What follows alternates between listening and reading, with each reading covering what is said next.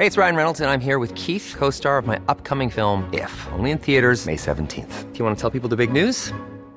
All right, I'll do. Sign up now and you'll get unlimited for $15 a month in six months of Paramount Plus Essential Plan on us. Mintmobile.com slash switch. Upfront payment of $45 equivalent to $15 per month. Unlimited over 40 gigabytes per month. Face lower speeds. Videos at 480p. Active Mint customers by 531.24 get six months of Paramount Plus Essential Plan. Auto renews after six months. Offer ends May 31st, 2024. Separate Paramount Plus registration required. Terms and conditions apply if rated PG. I'm Sandra, and I'm just the professional your small business was looking for. But you didn't hire me because you didn't use LinkedIn jobs. LinkedIn has professionals you can't find anywhere else, including those who aren't actively looking for a new job but might be open to the perfect role, like me. In a given month, over 70% of LinkedIn users don't visit other leading job sites. So if you're not looking on LinkedIn, you'll miss out on great candidates like Sandra. Start hiring professionals like a professional. Post your free job on linkedin.com/people slash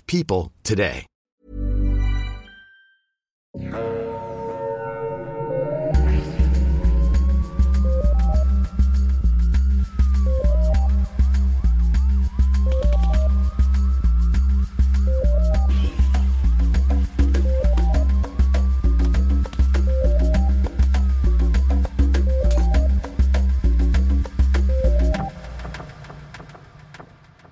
Bonjour tout le monde et bienvenue à Un peu de crime dans ton café, le podcast où on jase de crime en prenant un bon café entre amis. Alors, comme toujours, je serai votre animatrice Audrey et bien entendu, vous l'aurez deviné, je suis avec ma très chère partner Catherine. Comment ça va? Allô, ça va bien? Je suis contente d'être de retour. Que les gens euh, ne le savent pas à la maison. Mais là, ils savent parce que, je veux dire, dans le dernier épisode, on a dit qu'il y a une tempête de neige, puis là, c'est la canicule de mai. Fait qu'ils comprennent que ça fait un bout qu'on n'avait pas enregistré. T'es en petite camisole puis moi en robe soleil, fait que... Oui, c'est ça. C'est que il fait chaud. Je suis bien dans mon sous-sol parce qu'il fait moins chaud. Ouais, il y a, il y a Ouais. des gens qui nous ont écrit euh, sur Instagram euh, parce que l'épisode de Lucien Rivard est sorti hier, puis tout le monde faisait des blagues de il y a une grosse tempête dehors, puis là, les gens, les gens de la francophonie sont vraiment concerned qu'au Québec, au mois de mai, on a eu une grosse tempête de neige. Ouais, non, c'est ça. On devrait, on devrait spécifier comme... euh, tu sais, comme le téléjournal de Pierre Bruno, là. Bonjour, nous sommes le 15, jan- le 15 mai 2022. J'allais dire le 15 janvier, mon Dieu. Je suis mélangée. Mais non, euh, malheureusement, Ca- Catherine et moi, on a, des, on a des vies un petit peu euh, occupées, alors on, on se donne rendez-vous, puis on enregistre des épisodes, puis après, on, on les monte. Fait que c'est toujours un petit Yeah. peu décalé, notre affaire. C'est c'est pas parce qu'on vous aime pas, c'est juste parce que c'est comme ça que nos horaires fonctionnent. C'est la manière la plus simple pour nous de faire ça. Ah ah. Puis ça permet de dealer avec les imprévus aussi, comme ça on a des épisodes en backup si jamais il arrive quelque chose. C'est ça. Fait que ça fait que vous nous écrivez, puis vous nous dites, et travaillez là-dessus, puis là on fait la recherche, puis on enregistre l'épisode, puis après ça l'épisode sort trois mois après, puis vous avez oublié que vous nous avez recommandé de travailler sur quelque chose. Fait que c'est toujours une belle surprise. C'est comme surprise, on vous avait pas oublié. Haha! Yeah! Mais inquiétez-vous On pas. vous hein. écoute! si vous nous faites des suggestions, on a, on a un beau euh, spreadsheet Excel où est-ce que toutes vos, euh, toutes vos recommandations sont notées, même euh, les noms des gens qui nous l'ont euh, qui nous l'ont recommandé sont notés, fait qu'on peut même vous remercier en nom. Alors gênez-vous pas, euh, même si on va vous avouer, il y a beaucoup de choses sur le spreadsheet. honnêtement, on y va au feeling, Catherine et moi, quand on est quand on file un mauvais coton, on prend des cas un petit peu plus légers. Quand on se sent un peu plus daring, on va prendre des cas un peu plus heavy. Mais inquiétez-vous pas, on, on va get around de faire vos suggestions. Oui, c'est ça. Ça dépend, euh, ça dépend de notre mood, euh, puis euh, ça dépend de aussi. Il y, a, a beaucoup de gens qui nous conseillent des affaires, ok? Des meurtres et des disparitions non résolues. Puis là, on veut juste expliquer que on aime bien bien ça, nous autres avec, on trouve ça bien intéressant, mais on veut pas couvrir ça parce que souvent, il y a pas grand-chose qui est sorti comme information. Puis, eh ben là, on va dire premièrement, on n'est pas capable d'en trouver plus. Puis même si on était capable, on voudrait pas empiéter sur le travail des autorités. Puis comme parler, tu sais, dire des affaires en ondes qui sont qu'on a tirées mettons d'un blog, mais qui sont pas nécessairement connues du public at large. Puis là, euh, brûler une piste dans une enquête euh, ou tu sais gâcher un punch parce que des fois la police garde des informations pour eux très proches de leur veste pour pouvoir comme interroger des suspects. Fait qu'on veut pas empiéter là-dessus, puis c'est juste pour ça qu'on s'attarde pas à ces cas-là, mais on vous remercie beaucoup, puis peut-être qu'à un moment donné, on va faire un spécial personnes disparues. Que moi, j'aimerais ça, à un moment donné, justement, faire ça en bloc, là, puis parler de David Fortin, puis parler de Julie Surprenant, puis tout ça, parce que moi, je trouve que c'est des cas qui sont vraiment intéressants, mais j'ai oui. pas l'impression d'être la meilleure personne pour apporter quelque chose de nouveau à ça. Fait que c'est juste pour cette raison-là que euh, on, est, on, y- on les aborde pas en ondes. Mais dites-vous Voilà. que C'est pas parce qu'on vous aime pas. quand ça va être résolu, on, ça, ça va changer de place dans le spreadsheet, tout simplement. Oui, effectivement. Effectivement. Mais là, aujourd'hui, j'ai un café à vous recommander parce que là, Ah! on vient de vivre une canicule. Alors, je me suis dit que c'était le moment parfait pour vous recommander ce produit. Parce que oui, c'est plus un, un produit qu'un café en tant que tel. Alors, le café bon, maudit. Que j'aimerais vous recommander aujourd'hui, comme vous savez, Catherine et moi, on est des, euh, des fans finis du Mazagran. On vous a donné la recette euh, l'année passée, si je me trompe pas. Ouais. Et c'est, en gros, un café avec du citron et du sucre. Ouais. Ouais. C'est super rafraîchissant euh, l'été quand il fait un petit peu trop chaud pour boire un café de manière traditionnelle. Mais maintenant, si ça vous le tente pas d'aller prendre une marche jusque chez Métro pour vous acheter des citrons, parce que tu sais, avec l'inflation, là, les citrons, c'est rendu cher. Ah! Alors, si ça vous le tente pas de presser des citrons, euh, de vous ramasser avec du jus de citron dans les yeux, ça fait mal, vous pouvez tout simplement vous rendre chez Café Paquebot sur la rue Bélanger à Montréal et vous procurer le Café Limo, qui est un café mélangé avec de la limonade, donc du Oui. cold brew mélangé avec de la limonade et c'est déjà en canette, c'est déjà prêt à être dégusté sur une terrasse, dans un parc, où vous voulez. Euh, je pense c'est aussi disponible si vous voulez commander sur leur site internet, donc le site internet de Paquebot Café. Oui, c'est Megan qui nous a fait découvrir euh, ce, ce produit-là. Megan n'est pas là physiquement avec nous aujourd'hui, mais elle est là en, en esprit et dans nos cœurs. Alors, euh, mais en gros, vous pouvez commander sur Internet. Euh, J'ai cru voir sur le site Internet de Paquebot que ça serait bientôt disponible en épicerie aussi. Donc, euh, gardez les yeux ouverts pour ça. Mais sinon, commandez sur Internet tout simplement. Ou allez Oui. prendre une petite marche chez euh, Paquebot Café. Et encore une fois, c'est Megan qui nous a fait euh, découvrir ce produit-là. Oui. Mais non, pour vrai, c'est un excellent produit. euh, Ça goûte. euh, si on a des fans du thé glacé Nesté, dites-vous que ça goûte à peu près moi. la même chose, mais avec un goût plus de café. Yeah. Donc, euh, plus prononcé comme le cold brew. Euh, Puis vraiment, c'est super rafraîchissant. On vous le recommande. Alors, c'est le Café Limo par Paquebot Café, disponible en ligne et directement sur place chez Paquebot Café et peut-être bientôt en épicerie. Gardez les yeux ouverts. Mhm. Puis là, vous vous demandez probablement, est-ce que la compagnie a écouté notre podcast et s'est inspirée de notre recommandation de Mazagran? Et à ça, je peux répondre, on le sait pas, mais c'est possible. non, mais je pense qu'on est, on est des influenceuses, influenceurs du café. Je pense que c'est là qu'on est rendu Ça dans est. la sphère médiatique. Voilà. Ça y est. voilà. Ça y est, on est rendu là. On, on influence les trends de café, là. Nous autres, on vous dit après le cold brew, là. Puis je sais pas qu'est-ce qu'il y a eu après comme mode, après le cold brew. Mais là, maintenant, la nouvelle mode, ça va être le Mazagran Fancy. Limonade café. Fuck you, Arnold Palmer. Tu pourras, tu pourras censurer ça. Mais c'est vrai qu'on est rendu avec euh, plusieurs cafés à Montréal maintenant qui offrent l'option euh, cold brew mélangée avec de la limonade. bon! Fait que ça va être quoi la prochaine mode de café? On vous le demande, hein? Fait que si vous voulez nous écrire avec des idées, là, peut-être ça va être le café aux œufs, genre dans une coupe d'années. Ouais, mais ça, C'est ça un va, vietnamien, là. ça va plus sortir l'hiver, je pense. Non, non, non, non, non, non. Ah oui. Mais là, il y a un trend sur TikTok avec lequel je suis pas d'accord. Les gens qui mettent un shot d'espresso dans un verre de jus d'orange, c'est non. Essayez pas de me convaincre que ça goûte les oranges Terry's, je veux rien savoir. Non. Mais y a-tu des trends sur TikTok qui en valent la peine? C'est ça la question que je me pose. Je suis sceptique! je suis sceptique! Ben, il y avait des pâtes au fromage feta et tomates cerises, euh, ça, c'était très bon. Ah oui, quand tout le monde capotait sur euh, faut que tu mettes toutes tes pâtes, toutes tes affaires de pâtes dans un pan, comme ça tu fais juste salir un pan. Oh Puis tu manges des pâtes avec des tomates cerises comme babine dans District 31. Ah! Mais avec du feta, c'est vrai que c'est Mais meilleur. avec du feta, le added feta. Ok, ok, parfait. On va leur donner le bénéfice du doute. Et là, avant qu'on vous annonce quel crime on va discuter aujourd'hui, Catherine, Comme a brillamment dit Megan, c'est dans le titre de l'épisode, puis ils le savent. exactement. Une chance qu'on a Mégane. Pour nous faire réaliser ça après 50 épisodes. Les filles, c'est pas une surprise. Mais Non. là, Catherine, Oui. tu avais Oui. une annonce pour nos auditoristes. Alors, je vais te donner toute la plateforme et me tasser parce que c'est vraiment une belle annonce. Yay! Je sais pas, je sais pas comment faire cette annonce. La raison pour laquelle on n'a pas enregistré depuis le mois de mars, quand il y avait une tempête de neige, c'est que, c'est que il y a trois semaines et quelques, j'ai eu un bébé. Donc, je, je vous avais, chers auditeurs, chères auditrices, caché ma grossesse depuis le début. Parce que j'étais ben, ben stressée. Et je voulais pas jinxer rien. Mais c'est pas, c'est pas de même ça marche. C'est pas parce que tu parles de quelque chose que ça se passe mal, tu sais. Mais j'ai préféré ne pas en parler pour que ça se passe bien.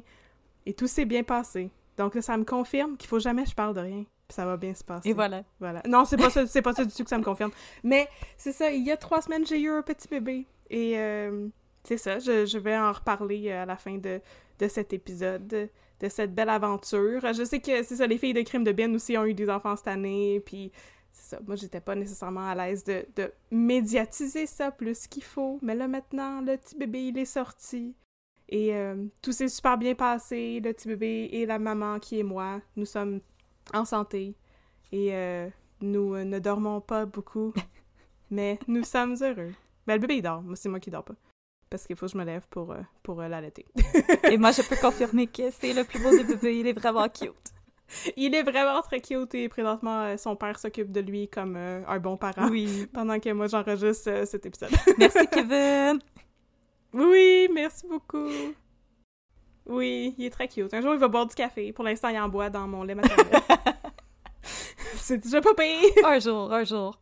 Alors, Un jour. sur cette annonce remplie de, de joie et de bonheur et de toute Yay! cute, Yay!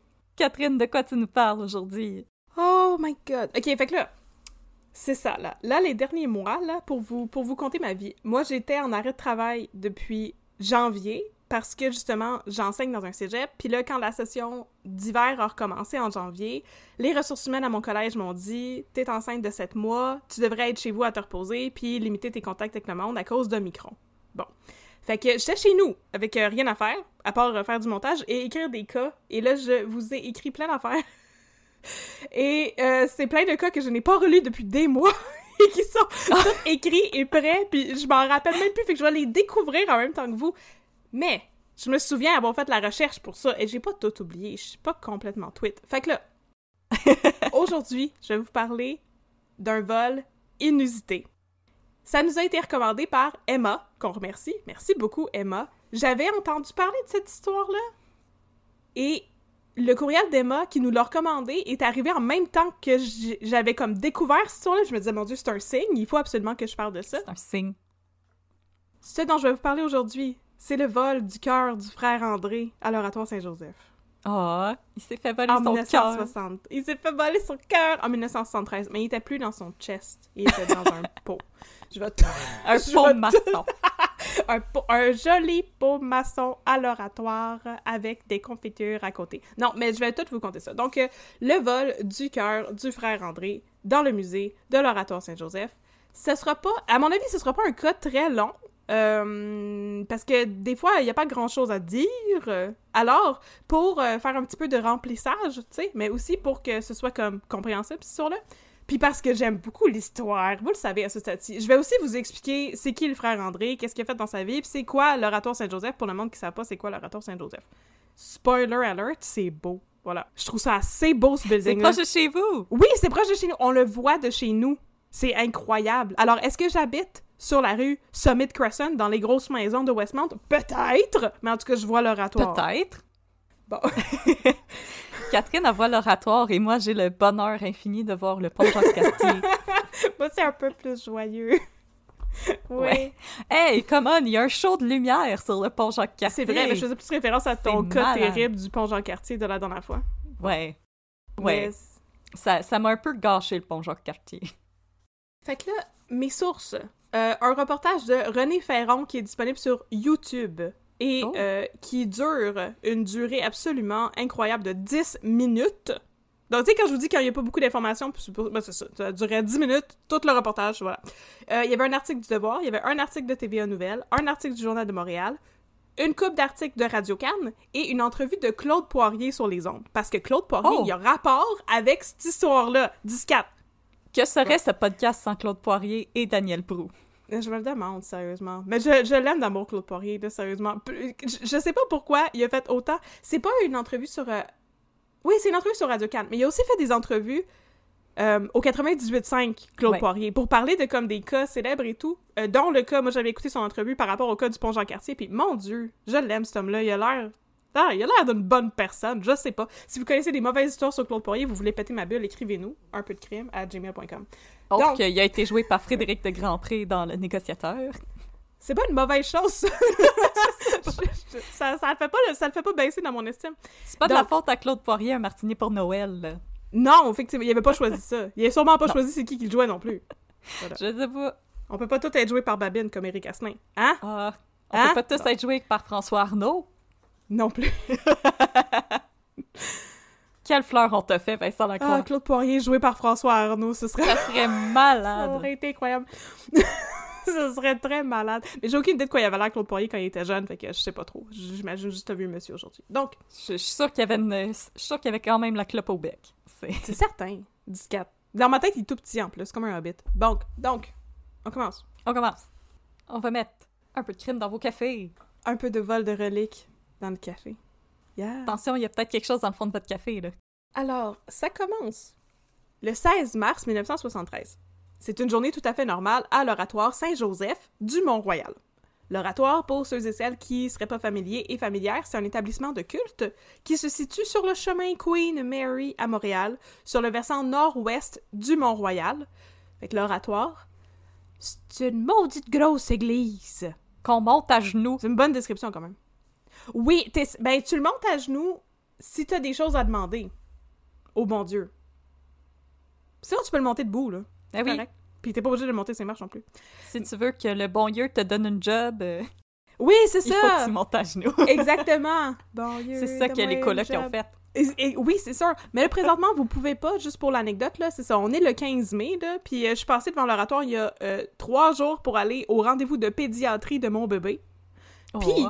Oh, j'ai vu qu'il y avait plus de marche en avant. Fait que vous pouvez pas monter à genoux présentement. Ils sont en train de les refaire. Ok, j'étais comme faux, faux. Escalader. Ah! Non, mais tu montes, mais c'est encore pire parce que tu On montes sur le rappel. chemin en pente du stationnement. Fait que c'est juste comme une route en asphalte, mais c'est vraiment en pente. Ok. Bon, donc l'oratoire est un lieu de culte, c'est un des joyaux religieux de la métropole, avec l'église sur euh, Papineau où est-ce que c'est écrit le salaire de ton péché c'est l'enfer. Ah, Ça aussi, Eh c'est oui. probablement un À toutes joyau les fois que je vais chez mes parents, je passe en avant, puis je suis comme, j'avoue. Je- Oui, c'est Ouais, c'est à sont brillantes. Non, mais sont brillantes d'avoir pensé à ça. C'est un, Ah oui. ma façon de l'expliquer. Donc, je vais vous décrire l'oratoire si vous l'avez jamais vu. Vous arrivez par la rue Queen Mary, puis vous voyez une structure unique et imposante qui est une basilique ornée d'un immense dôme. Le dôme, c'est un des points culminants de Montréal qui atteint une élévation de 300 mètres au-dessus du niveau de la mer. Je sais pas jusqu'où se rend la croix du Mont-Royal, mais c'est pas mal proche de ça. La hauteur Ouais, de l'oratoire. Ouais. C'est assez similaire, ouais. C'est assez similaire. Euh, Puis c'est ça, puisque c'est très massif avec ce gros dôme qui est sur la montagne et tout, on le voit de différents endroits à Montréal. Donc, quand on s'en vient sur l'autoroute, si tu t'en viens comme sur la 15 et tout, tu peux le voir. Bon, c'est ça. Le dôme a une hauteur de 60 mètres et un diamètre de 39 mètres. Et là, vous pouvez vous rendre à la crypte qui est en dessous de la basilique. Et pour faire ça, vous devez monter un escalier qui n'existe plus présentement, mais qui est en train d'être refait, là. Un escalier de deux sections de 283 marches, séparées par une section centrale de 99 marches. Et c'est les 99 marches du tronçon central qui sont réservées pour les pèlerins qui veulent faire l'ascension à genoux, parce que tu peux monter à genoux, puis là, ta prière, elle est extra puissante pour se rendre vers les cieux. Ben, c'est parce que t'en sacres une méchante shot quand tu fais ça. Ow, ow, ow, ow, ow. T'es mieux d'avoir des pads sur tes genoux, comme des pads de Ouais. volleyball. Des Ouais. petits pattes de jardinage, là. Oui, c'est ça, exactement. Mais moi, je dois dire Oui. que c'est pas mon église préférée à Montréal. C'est quoi ton église préférée à Montréal? Je me rappelle pas de son nom, mais c'est celle dans le quartier Rosemont avec une architecture byzantine, là, qui est vraiment comme le dôme, proche des Bagel Fairmount. Elle est tellement belle, cette église-là. Puis il y en a vraiment pas beaucoup de l'architecture byzantine à Montréal, fait que je la trouve super originale, cette église-là. Je la trouve super belle. Ouais, j'avoue qu'elle est très belle. Ça, c'est celle qui est au coin. Euh... oh my god, j'ai le pire blanc. Et c'est vraiment dans le quartier Rosemont. Saint-Urbain? Ouais, C'est la, c'est la rue que tu descends pour, c'est ça. Oui. Fait au coin, genre Saint-Urbain, Fairmount ou Saint-Urbain, Ouais. euh, Saint-Viateur. Cool. Ouais, celle-là. Ah, je la trouve Euh, belle, cette église-là, j'aime vraiment beaucoup. J'espère que tu vas garder dans l'épisode de quand je fais. Euh... Ah, bien sûr. ok, donc, c'est vrai que c'est très beau. Bon. Je vais aussi Donc- mettre la musique religieuse. Je vais mettre des chants grégoriens. euh... Saint-Urbain! Ah! Ok, tu peux montrer les 99 marches du tronçon central. Là, il n'y a même pas de crime jusqu'à date. On est rendu à 20 minutes. Il faut, faut que j'accélère mon affaire. Fait que là, ok, il y a la basilique. Une crypte, c'est comme un rectangle, puis là, sur le top, il y a un dôme, ok? c'est bon. Ouais. À gauche de la basilique, il y a les jardins du chemin de la croix, qui sont les jardins du frère André.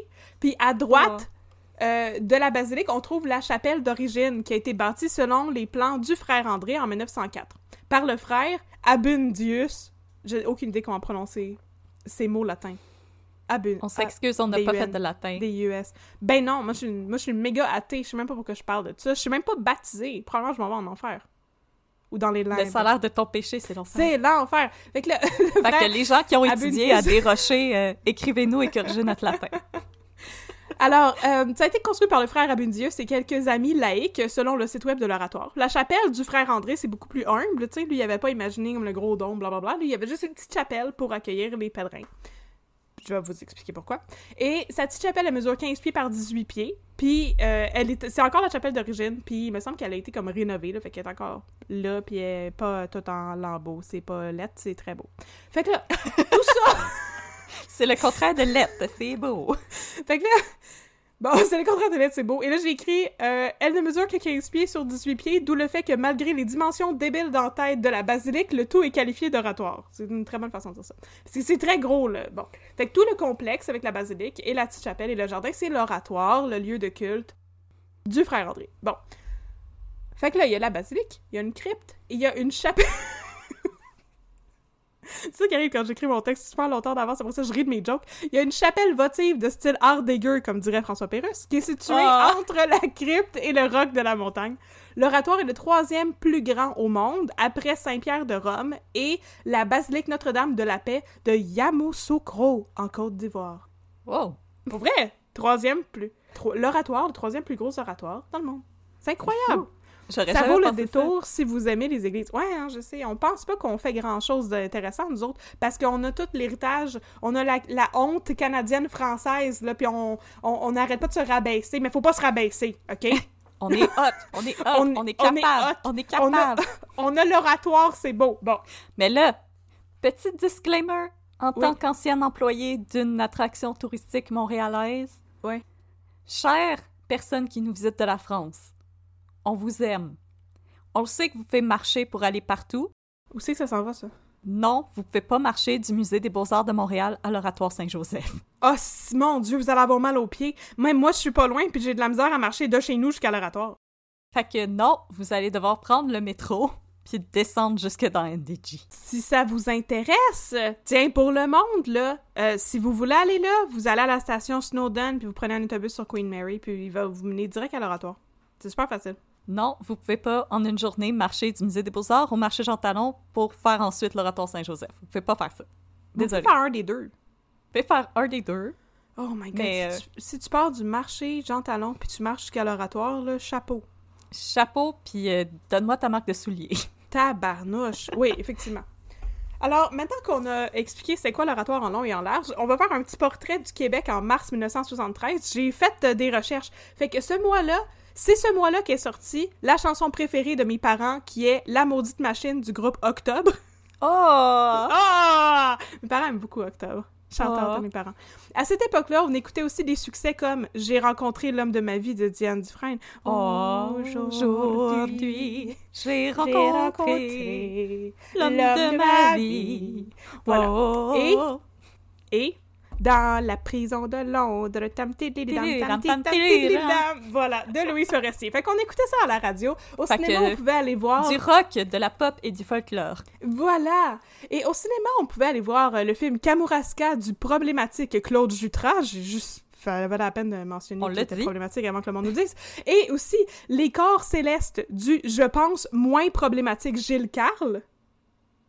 Euh, c'est- euh, ça aussi. Bon, parfait, on va reprendre ça. Les corps célestes du autant problématique Gilles Carle, possiblement. voilà.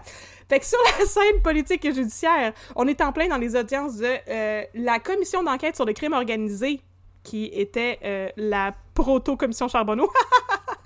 ah, yeah! Euh, et là, dans deux mois à peine, Jean-Pierre Charbonneau, journaliste du Devoir euh, et spécialisé dans le crime organisé, va être victime d'une tentative de meurtre dont je vais sûrement vous parler dans un autre épisode parce que lui, il était le proto-Michel Auger.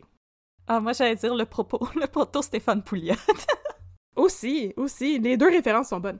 Tout. Et là, en juillet de la même année, notre ami Jacques Rose, le frère de Paul, a Ah, été Jacques. reconnu coupable de complicité dans l'enlèvement de Pierre Laporte.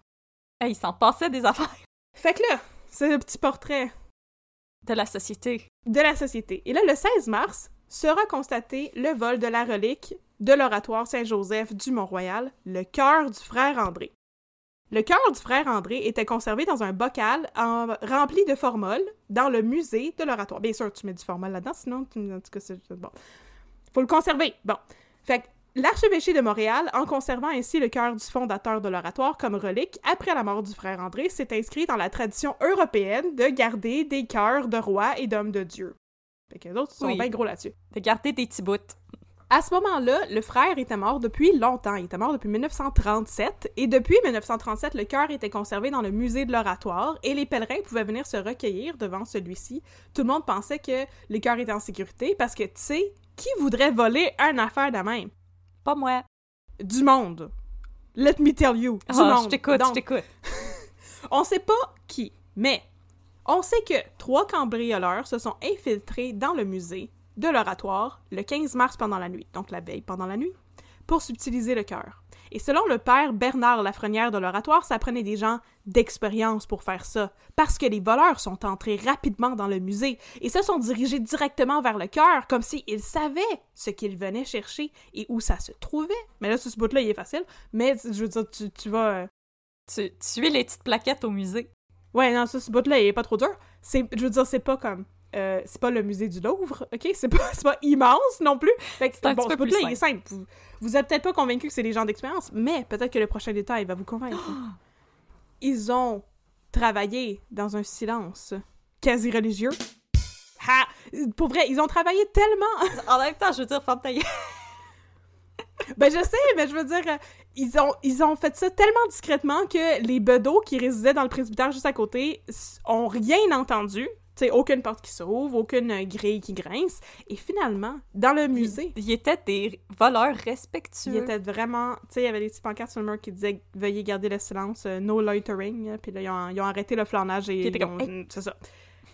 Et dans le musée, c'est l'indice le plus donnant d'à quel point c'était des hommes d'expérience, ils ont ouvert la porte de métal et la grille de fer qui protégeait le cœur sans forcer aucun verrou. Parce qu'il y avait des verrous. Il y avait cinq serrures qu'il fallait ouvrir pour se rendre jusqu'au cœur, mais il n'y en a aucune là-dedans qui a été forcée.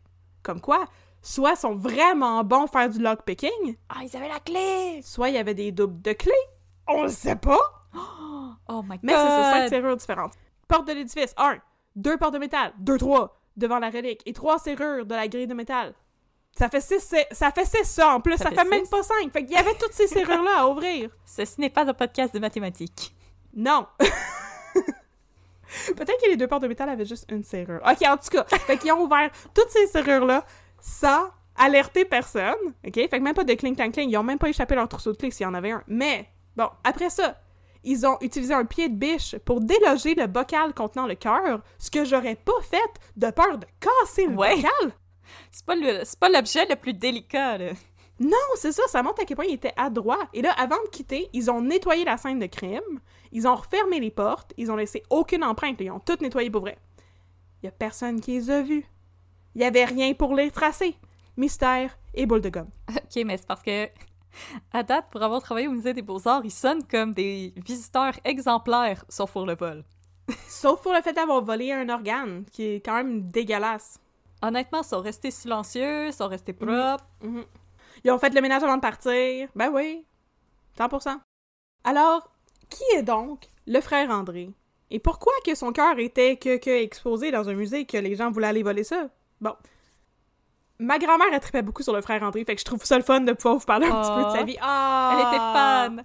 Oui, elle était fan. Et elle était née juste 5 ans avant que le frère André il meure. Fait que c'est quand même le fun. Elle était comme fan posthume du frère André parce que lui est mort en 37 puis elle était née en 32. Et là, c'est ça. Elle tripait beaucoup sur le frère André, comme beaucoup de Québécois et Québécoises, on s'entend. Le frère André, il est né Alfred Bessette, que pas André Pantoute, le 9 août 1845 à Mont-Saint-Grégoire, qui s'appelait alors Saint-Grégoire-le-Grand. Yay! Ah, Ah, et là, dès son enfance, Alfred, il est souvent qualifié de frêle et maladif. oh. Ah, Un il petit est, chétif. il est donc tout désigné pour euh, devenir un saint et soigner du monde, n'est-ce pas? Exactement. Merveilleux.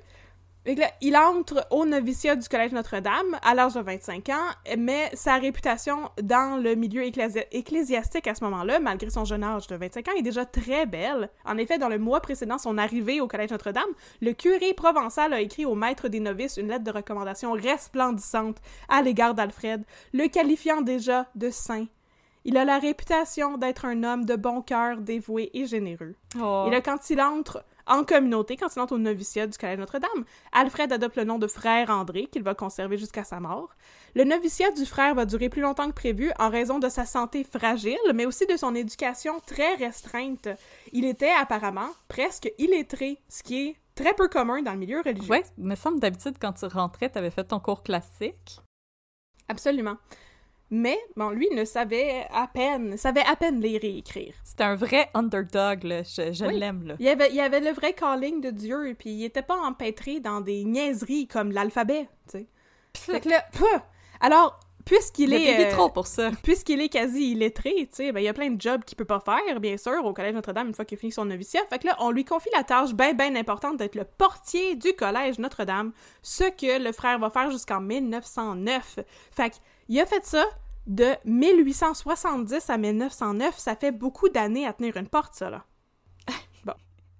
T'envoies du monde passer, là. Fait qu'à travers Par là, tout par ça, là. par là, par là, à travers tout ça, le frère André va se bâtir une réputation de guérisseur. D'où, justement, sa notoriété d'aujourd'hui.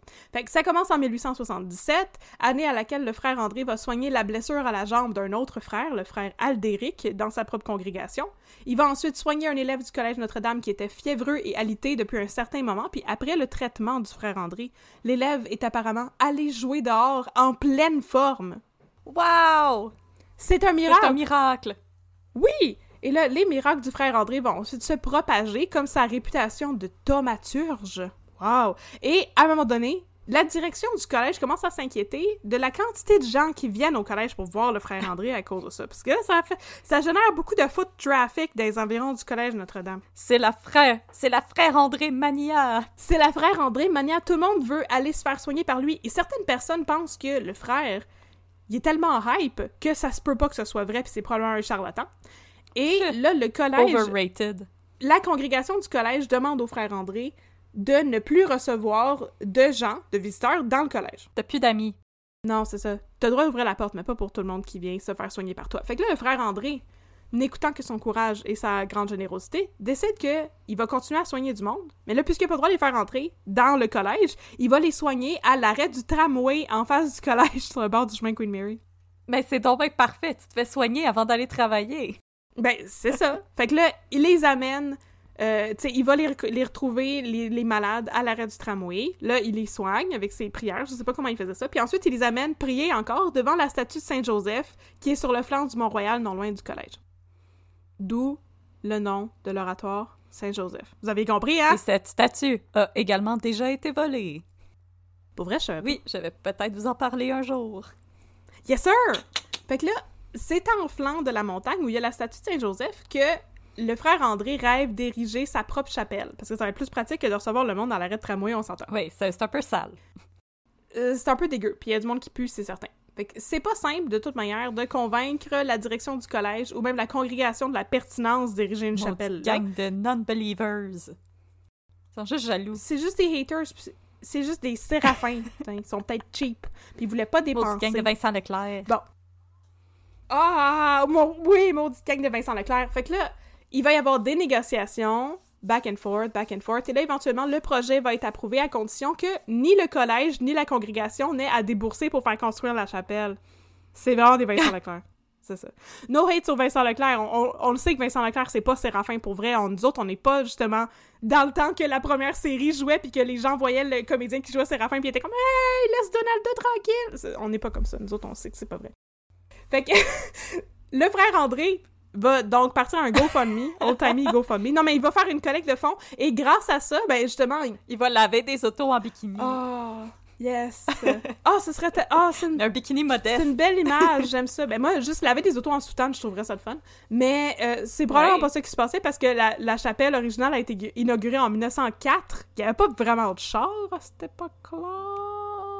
Il va laver des calèches en soutane. Nice. Il va brosser des chevaux en soutane. Fait que là, il avait fait Oh. une collecte de, de dons, puis justement, il y avait tellement de foot traffic, là, il y avait tellement de gens qui aimaient déjà le frère André que ben, il a rapidement réussi à euh, accumuler les fonds nécessaires pour construire sa chapelle d'origine, qui est la petite chapelle dont je vous ai parlé de 15 pieds par 18 pieds. Et elle va être inaugurée en 1904, et désormais, elle va servir de sanctuaire pour les pèlerins qui viennent se faire soigner par le frère André. Fait que là, la réputation du frère André grandit encore, et entre 1908 et 1912, la chapelle va être agrandie à quatre reprises pour accommoder justement le flot incessant de visiteurs. Et là, Ça n'arrête plus. et là, en 1913, sous la pression du public et avec l'encouragement du Monseigneur Bruchesi, l'archevêque de Montréal, et on n'y est plus, la construction du... C'est pas lui qui a fait bannir plein de livres. Possiblement, mais il a aussi approuvé la construction de la basilique de l'oratoire. Moi, je suis pas vendue. Bon. en tout cas, c'est ça qu'il a fait aussi. Je savais pas qu'il avait banni des livres. En tout cas, bon, il a fait cette bonne chose-là, OK? Bon. fait que là, les plans de la, de la basilique sont dessinés par les architectes Alphonse Venn et Dalbé Villot, qui est un vraiment fancy name. Et c'est la crypte... Dalbé. Dalbé. C'est la crypte qui est construite en Ça premier. sonne comme un magasin de meubles.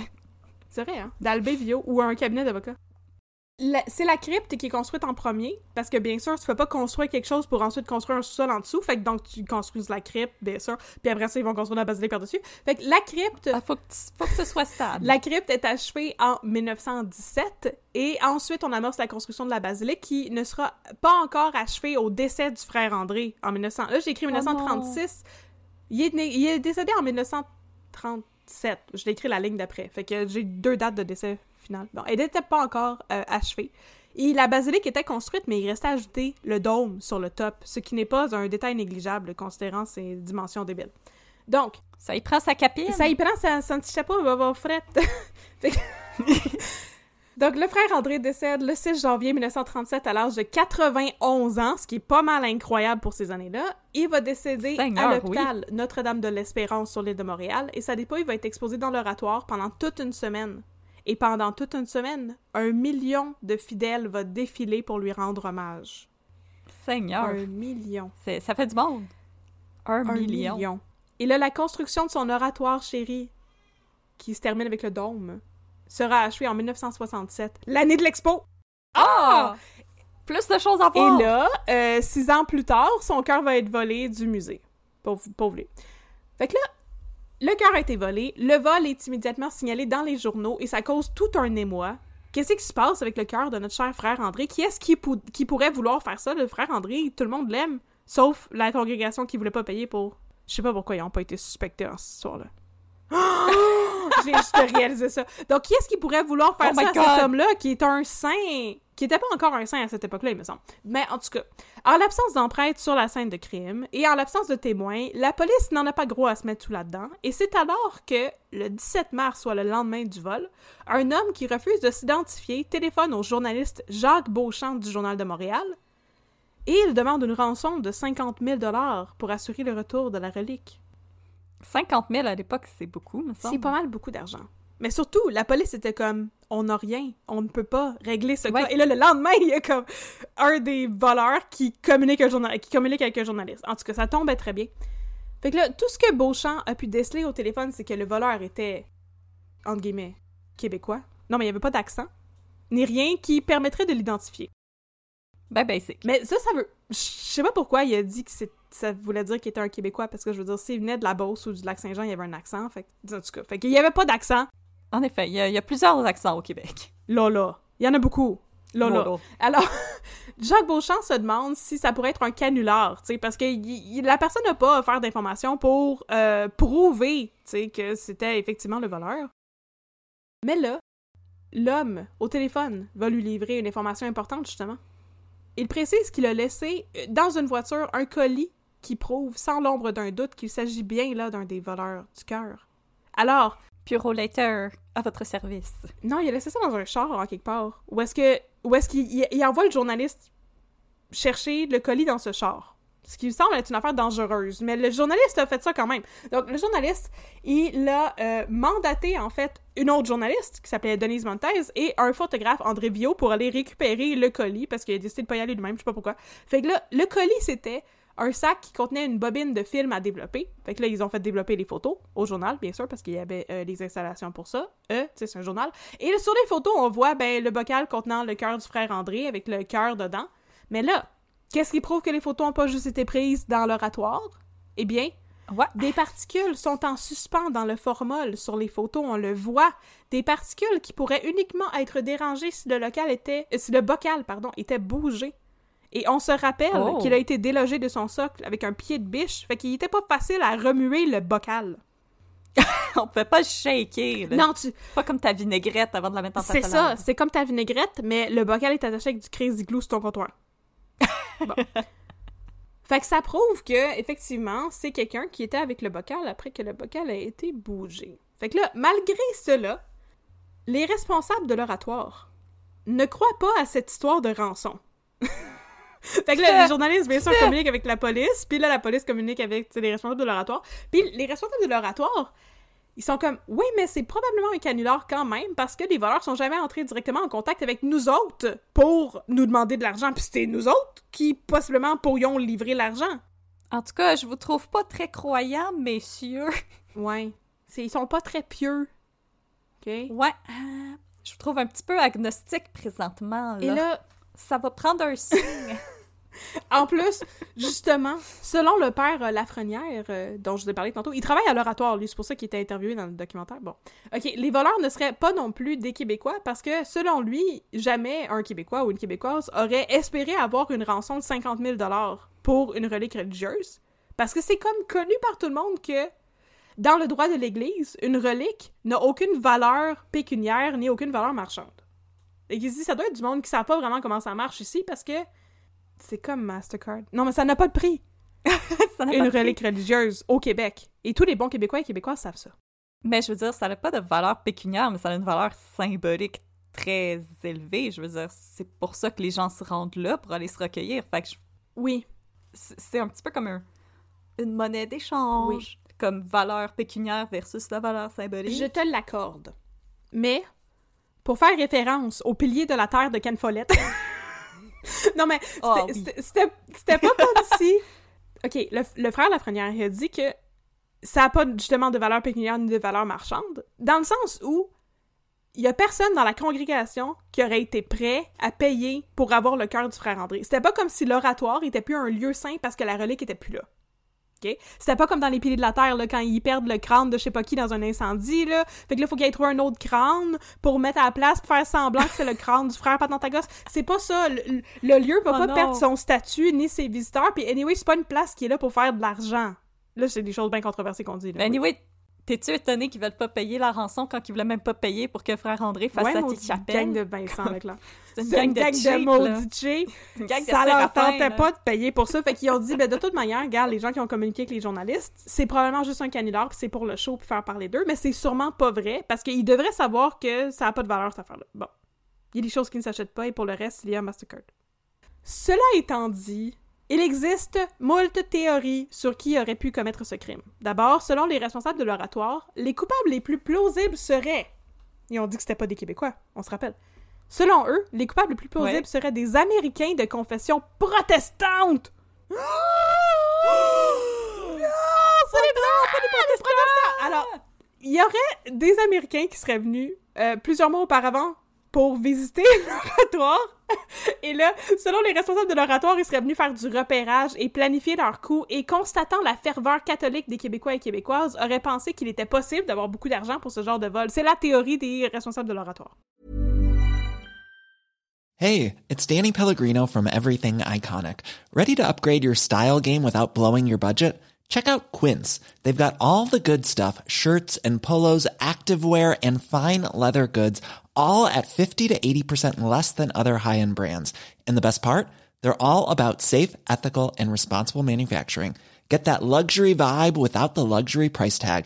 Hit up quince.com slash upgrade for free shipping and 365 day returns on your next order. That's quince.com slash upgrade. C'est quand même de quoi? C'est quand même une, guerre de clochers, littéralement. Moi, je pense que tu vas préférer la deuxième théorie. Fait que là, la première, c'est ça. C'est les protestants qui Ah, sont jaloux de la ferveur catholique des Québécois. Ce qui est comme une bonne chose d'être jaloux d'eux, dans 1973, effectivement. Donc, ensuite, une autre hypothèse, c'est que ce serait un catholan... Un catholan... Un catholan fervique... Un catholique Un fervent catalan. qui aurait dérobé le cœur en espérant s'approprier les pouvoirs de guérison du frère André. Oh! Ça- ça- Oh! Je vais te dévorer le cœur et maintenant ouais. je vais posséder les pouvoirs du frère André. Eh, c'est ça, moi aussi, je pensais à la scène dans Game of Thrones où il faut qu'elle mange un cœur de cheval. Ouais. Fait que c'est ça, j'étais comme Ah! Ok, parfait. Intéressant. Sinon, troisième théorie, ça pourrait être juste un collectionneur d'objets et de reliques religieuses qui aurait commandé ce vol. C'est un petit peu comme euh, tous les tableaux qui se font voler dans les galeries puis après ça, on les retrouve jamais. C'est peut-être des collectionneurs qui veulent avoir les bonnets. Ah, dans son Bon. petit cabinet des curiosités. Oh, dans son curio cabinet. Alors, ça pourrait même être, quatrième théorie, un inside job. Oh non! Ce qui expliquerait la facilité qu'ont eu les voleurs à... The call is coming from inside the house. Exactement. Mais je comprends... Il n'y a pas de motif pour cette théorie-là, je comprends pas trop. Fait que là, c'est ça qui expliquerait la facilité qu'ont eu les voleurs. Surtout que s'ils ont déjà beaucoup de visiteurs, c'est pas comme s'ils auraient fait ce vol-là pour comme ravoir, euh, euh, raviver l'intérêt du public. Là, je veux dire, c'est une attraction où est-ce que les gens Ouais, y ouais, vont. ouais. C'est- Ça fait pas de sens. Ça prend un motif, guys. Ça prend un motif. Ça prend un motif, puis là, le motif, c'est peut-être que ça a fait parler d'eux, mais effectivement, il n'y avait pas besoin de faire plus parler d'eux. Non, c'est une attraction de Montréal. là. Les gens y vont. Ben oui, puis c'était tout neuf, parce que le dôme était fini depuis six ans. Fait que euh, c'est pas comme... Ça sent encore la peinture. Mais cette théorie-là, ben, elle est quand même facile à écarter parce que ça aurait pris un méga complot. OK? Parce que les clés, trois des clés nécessaires pour ouvrir les cinq ou six serrures, qu'on n'est pas sûr il y en avait combien, étaient gardées à trois endroits différents par trois personnes différentes. Fait qu'à moins que toutes ces personnes-là étaient in cahoot, ben, c'est pas vraiment une théorie qui est du bon sens. As-tu déjà essayé d'organiser un surprise? Non? Hein? Ben c'est ça. C'est ça. C'est un, Il y a toujours quelqu'un qui finit par s'échapper. ça aurait été un incroyable complot de, de, de soudoyage de prêtres, comme dans les Borgia, mais Avec François Arnaud! Oh! Et Colm Fiore. Colum Fiore. Notre grand acteur québécois. Non, il est pas Avec québécois. un pas col roulé. Avec un col roulé qu'on a vu dans Bon Cop, Bad Cop. Donc, il y a une récompense qui est offerte et malgré cela, pendant 20 mois, on n'entendra plus parler du vol du cœur du frère André. Fait que là, Ça a passé inaperçu. écoute là, OK? Monsieur le voleur qui a appelé le journaliste Jacques Beauchamp, là. Faut que tu te branches, là. On te le donne, ta récompense. On, te- on te l'offre ta récompense, là, OK? T'as même pas besoin de dire que c'est toi. Tu peux juste dire que tu sais il est où, puis récupérer la récompense. Puis là, tu vas avoir le beurre puis l'argent du beurre. Fait que manifeste-toi. Mais non, il se manifeste pas. Pendant 20 mois, c'est long. Les voleurs ne se manifestent pas, ni pour faire une nouvelle demande de rançon, ni pour justement récupérer la récompense offerte ou whatever. Et c'est le calme plat au niveau de la police qui est peut-être en train de se pogner le beigne, on sait pas, ou de faire d'autres choses de plus intéressantes. On je sais pas trop. En tout cas, la police faisait pas grand-chose. Bon, mais euh, je veux juste dire que je suis certaine qu'ils ont fait de leur mieux pour pas qu'on Ils ont travaillé fort. Ils ont par travaillé le, fort. le SPGM de la police du Grand Montréal. Ils ont travaillé très fort. Ils ont pas passé tout leur temps chez Dunkin' Donut. Non, non, non, non, non. Bon. Mais là, le 21 décembre 1974, les voleurs se manifestent de nouveau, sans doute parce qu'ils ont compris qu'ils n'auront jamais leur rançon demandée. Alors, un des voleurs... Ils se sont rendus compte comme Oh, wait, on a encore cette maudite patente-là. Qu'est-ce qu'on fait avec? Oh my god. Tu trouves ton, euh, ton garde-manger chez vous, puis là, à côté des boîtes de, comme, de Cheerios, t'as le, le bocal, puis t'es comme « Oh non! c'est- Oh, c'est vrai, Ah c'est vrai. j'avais encore oublié. » C'était sur ma liste de Ah. choses à faire cette semaine, là, de se manifester. C'est sur ma to-do. C'est sur ma to-do. C'est sur ma to-do. Fait que là, un des voleurs a regardé sa to-do list avec euh, acheter du Scott Towel puis acheter des céleris. Puis il y avait aussi entré en contact avec le jeune avocat Frank Choufi. Frank Choufi! Alors, un des voleurs entre en contact avec le jeune avocat Frank Choufi, qui était l'avocat de Richard Blass. Yes. Right? Yep. Bon, voilà. Et de plein d'autres affaires. Je vais vous parler un Et peu de qui a Frank l'air de Choufi, euh, Elvis dans une chapelle à Las Vegas. Oui! Absolument! Ok, euh, j'ai j'ai comme un- une petite insulte par rapport à ça euh, plus tard dans mon, dans mon texte. Vous allez voir ça. Donc, euh, il entre en contact avec le jeune avocat Frank Shufi de manière anonyme pour dire qu'il est prêt à restituer le cœur. Fait que là, ça répond pas. Va te leur donner, euh, ça prend de la place dans le garde-manger. Fait que je pense que je pense qu'il a juste il a appelé puis il a laissé un message pour Frank Shufi pour dire qu'il voulait comme parler avec lui pour que Shufi l'aide à négocier la restitution du cœur. Mais ça, ça a pas répondu. Fait que là, Il est un petit peu occupé avec Richard Blas. C'est ça, c'est ça. Fait que là, le, le voleur a appelé Claude Poirier parce qu'il savait que Claude Poirier et Frank Shufi se connaissaient. Puis là, il a expliqué qu'il veut absolument parler à Frank Shufi. Mais là, Shufi, il l'a pas encore rappelé. Fait qu'il donne à Poirier deux heures pour entrer en contact avec l'avocat et le rappeler. Let's go, le négociateur. Non, Ouais. négocie. Ou en fait, pour entrer en contact avec l'avocat puis attendre en stand-by parce qu'ils n'ont pas de numéro pour le contacter parce que ce serait con que tu donnes ton numéro de téléphone quand t'es un voleur. Fait que le voleur dit Je vais rappeler dans deux heures. Entre-temps, faut absolument que tu réussisses à parler à Frank Choufi puis me faire parler à Frank Choufi. Bon. Fait que là, Claude Poirier réussit à rejoindre l'avocat. Et selon lui, selon Claude Poirier, l'avocat a enfilé sa perruque et s'est rendu au bureau du dimanche matin. Ça s'appelait comme Mais ça, non! le journal où travaillait Claude Poirier. Ouais, c'est ça la petite bitcherie. Fait que Claude Poirier était comme, ouais, il a mis sa perruque puis il s'est rendu au bureau du dimanche matin est-ce que l'autre travaillait, pour attendre l'appel du voleur. Fait que là, si le voleur veut parler à Claude Poirier, c'est apparemment parce qu'il dit qu'il le connaît. On s'est déjà croisés. Ça se peut parce que Claude Poirier dit qu'il a jamais été en mesure de percer le mystère et de comprendre c'était qui le voleur du cœur. Le voleur, il disait qu'il se connaissait. Fait que Claude Poirier a pas reconnu la voix. on est des grands chums. Il était peut-être des grands chums, mais il s'en rappelait plus. C'est comme les, les chums que tu croises, là, puis tu te rappelles pas c'est quoi son nom, puis t'essaies de forcer Oui. la personne à dire toi! son propre nom, là. C'est ça. Ah, com- comment ça va, toi? Parle-moi de, de ce que c'est d'être Toi. toi. Parle-moi C'est- de ton c'est nom. Aimes-tu ton nom? Ouais, si tu pouvais comme euh, faire euh, genre un anagramme avec ton prénom, ce serait quoi? Tu sais, bon, voilà. Fait que là, s'il veut parler à Claude Poirier, c'est parce qu'il le connaît. Et si le voleur veut parler à Frank Choufi, c'est parce qu'il veut se négocier une sentence réduite ou un deal avec les autorités quant à d'autres accusations qui pesaient contre lui. Oh! Oh! Oh! Fait que, ouais, fait qu'on sait pas ce qu'il avait fait d'autre, possiblement d'autres vols, mais il a dit, tu sais, moi je veux parler à Frank Choufi parce que je veux que Choufi, il puisse me négocier une sentence réduite pour l'autre affaire, puis en échange, je vais vous redonner le cœur et peut-être avoir l'immunité, quelque chose de même. Claude Poirier a dit au Journal de Montréal que le voleur disait qu'il avait des, causes, pardon, des causes pendantes devant les tribunaux et qu'il pouvait donner des informations au sujet du cœur du frère André en échange. C'était son bargaining chip. Fait que là, cette cette dernière information, cela dit, a été euh, difficile à confirmer parce que Frank Choufi, euh, il est euh, mort. Dans des circonstances étranges. Oui, exactement. Il est mort euh, depuis 1985. Avant ça, il avait jamais révélé à quiconque qui était le voleur du, du cœur du frère André. C'est un secret. C'est un secret. Apparemment, il était la seule personne qui était au courant de cette information-là et il a été assassiné en 1985. Son assassinat n'a jamais été élucidé et certainement qu'on va pouvoir couvrir ça à un moment donné. Ben, j'avais commencé des recherches, mais c'était pas très concluant. Non, c'est ça, parce que j'imagine que c'est aussi quelque chose sur lequel il n'y a pas trop d'informations. Ben, c'est, je, je pense que c'est euh, un- un- le crime organisé. Ça se peut, hein? C'est comme... euh, Je pense que c'est un assassinat commandé. c'est c'est qui le journaliste euh, syndicaliste, blabla, aux États-Unis? Jimmy Hoffa? Jimmy Hoffa. Ouais, c'est ça, c'est un peu comme Jimmy Hoffa. Bon, donc, le voleur a fini par rappeler et discuter avec Chauffé en lui expliquant justement l'histoire de la sentence réduite, et il a indiqué au criminaliste et au journaliste Claude Poirier qu'il ne devait pas contacter la police. Ça leur convient bien. Claude Poirier dit en entrevue qu'il n'a jamais mangé dans la main de la police de toute manière. Oh, quelle belle façon de le dire, Claude! Oh là là là là, fait qu'il était comme ouais, nous autres ça ne dérangeait pas de garder ça pour nous. Fait que là, l'homme a rappelé une autre fois et il a livré à Poirier et à Choufi l'emplacement de la relique. Les hommes se sont mis en route et se sont rendus à l'endroit indiqué par l'appel anonyme et là, c'est pas clair c'est où parce que les sources ne s'entendent pas. Là, j'avais peu de sources, là, je vous l'ai dit, mais j'ai entendu plein d'affaires contradictoires. Ça pouvait être dans le sud de la ville de Montréal, dans le nord de la ville de Montréal et dans un cabanon ou dans un sous-sol.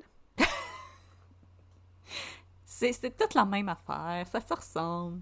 Ouais, ouais, Un ouais, cabanon dans un sous-sol. Un cabanon dans un sous-sol, probablement dans le sud-nord de la ville de Montréal. Dans Voilà. le sud du nord. Fait que là, peu importe où c'était, c'est là, dans un casier, à l'intérieur d'un sac poubelle, que se trouve le bocal. Yay! Le bocal, il est intact. Yay! Il manque un peu de formol dedans parce que la cire qui scellait le couvercle est abîmée. Ah, je pensais que quelqu'un a pris une glue. Glou, glou. Non, c'est pas pour ça. Mais sinon, la relique est en parfait état.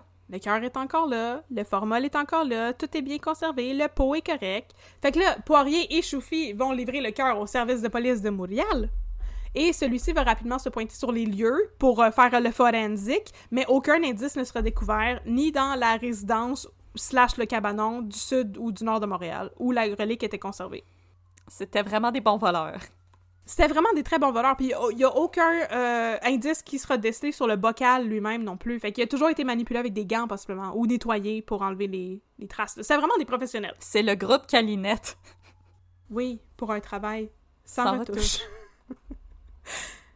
Et là, malheureusement, ben, on est rendu à la conclusion, parce que, ben, on a retrouvé le cœur, mais on n'a jamais, on n'a jamais trouvé qui avait volé le cœur. Donc, en décembre 1974, c'est là que le cœur a été retrouvé par euh, Claude Poirier et Frank Choufi. Le cœur est restitué à l'oratoire, qui va s'occuper de le faire authentifier.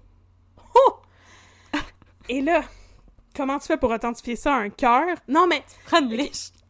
Moi j'étais comme wesh! Puis là je me disais mon dieu qu'est-ce qu'ils ont fait? Y avait-tu des trucs d'ADN pour non non c'est Ouais. pas ça. Il y avait des sceaux de l'archevêché de Montréal sur le bocal les sceaux ont pas été brisés on sait que c'est encore le cœur du frère André qui est dedans. C'était bien plus simple que ça. C'était vraiment simple. Fait que c'est le même cœur. L'oratoire a ordonné à la police de mettre fin à son enquête et a retiré sa plainte pour vol. Peut-être avec l'intervention de ce cher Frank Choufi Ben voyons donc. ah ouais ça les intéressait plus Ah, Peut-être que c'est c'était- réglé, merci, bye. Peut- ben peut-être que c'était tout un inside job, sérieusement. Pour faire jaser de l'oratoire. Parce que, c'est ça, le- mais dans tous les cas, il était pas badré de ça. Il était pas badré de donner une rançon non plus, ni une récompense. Euh, les gens de l'oratoire, là, ils s'en sacraient comme l'an 40. Puis, bon, ils ont retiré leur plainte. L'enquête a été fermée. Et plus de 40 ans plus tard, là, on est là, là, le vol. En fait, on est comme 50 ans plus tard. 1973, incroyable! Le temps passe. Le vol n'a jamais été élucidé. Dans un article de TVA Nouvelles, on nommait le voleur comme étant un certain Robert Bob F. Mais c'est la seule fois où j'ai vu ce nom-là.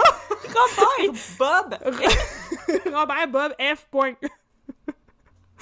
Ben voyons donc. Fait que euh, TVA Nouvelles disait que le voleur était Robert Bob F, mais j'ai jamais vu ça ailleurs. TVA Nouvelle. Qu'est-ce que vous nous cachez? Je pense pas que c'est vrai, cette information-là, j'y crois pas pantoute.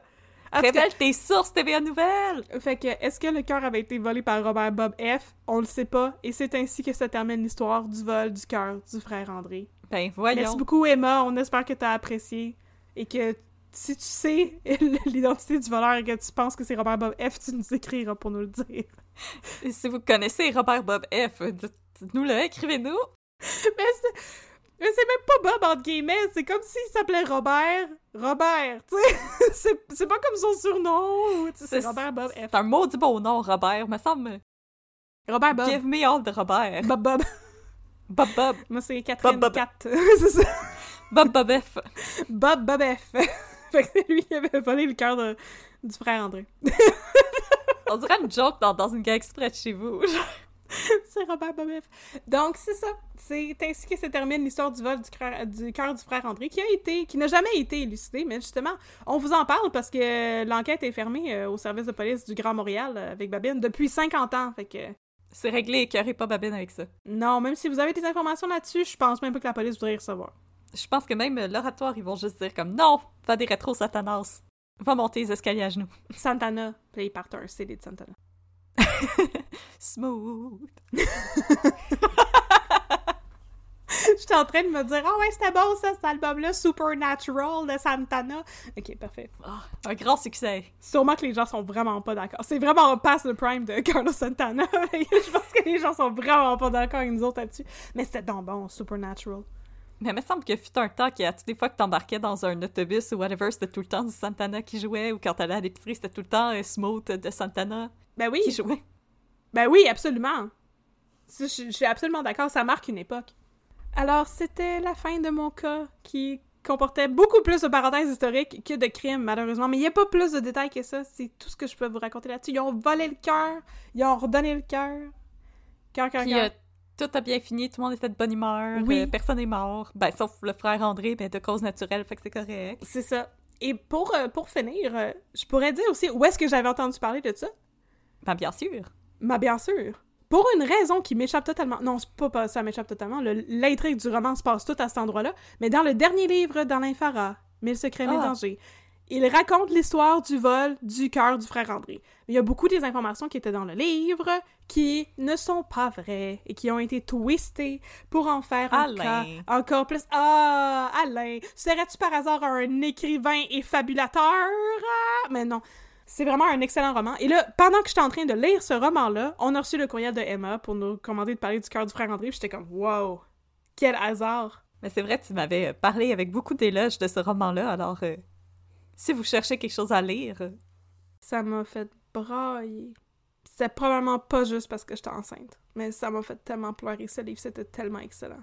Mais sachez-le, Alain Farah a twisté la réalité. Ben, comme il l'a fait aussi avec, euh, avec euh, Pourquoi Bologne, puis les, euh, les expérimentations sur les gens au Allen Institute Memorial. Ça, ça a l'air de quelqu'un qui aime le true crime puis qui veut pas le dire, parce qu'il y a comme des petits Oh. bouts de true crime dans, ah, dans ces histoires. Alain, avoue-le! Ah. Mais non, j'ai vraiment adoré ce livre-là. Puis là, ça parlait de ça, je me suis dit, mon Dieu, c'est une vraie histoire, cette affaire-là. Puis là, on a reçu le courriel, puis là, je l'ai googlé, puis mon Dieu, mais c'était une vraie histoire que je viens de vous raconter. Et voilà!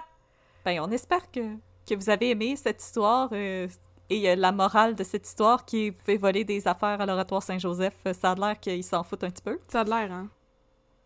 Mais il paraît qu'ils ont, comme, ils ont renforcé la sécurité, là. Puis là, c'est en arrière de plus d'affaires que juste comme deux portes avec des, des serrures, là.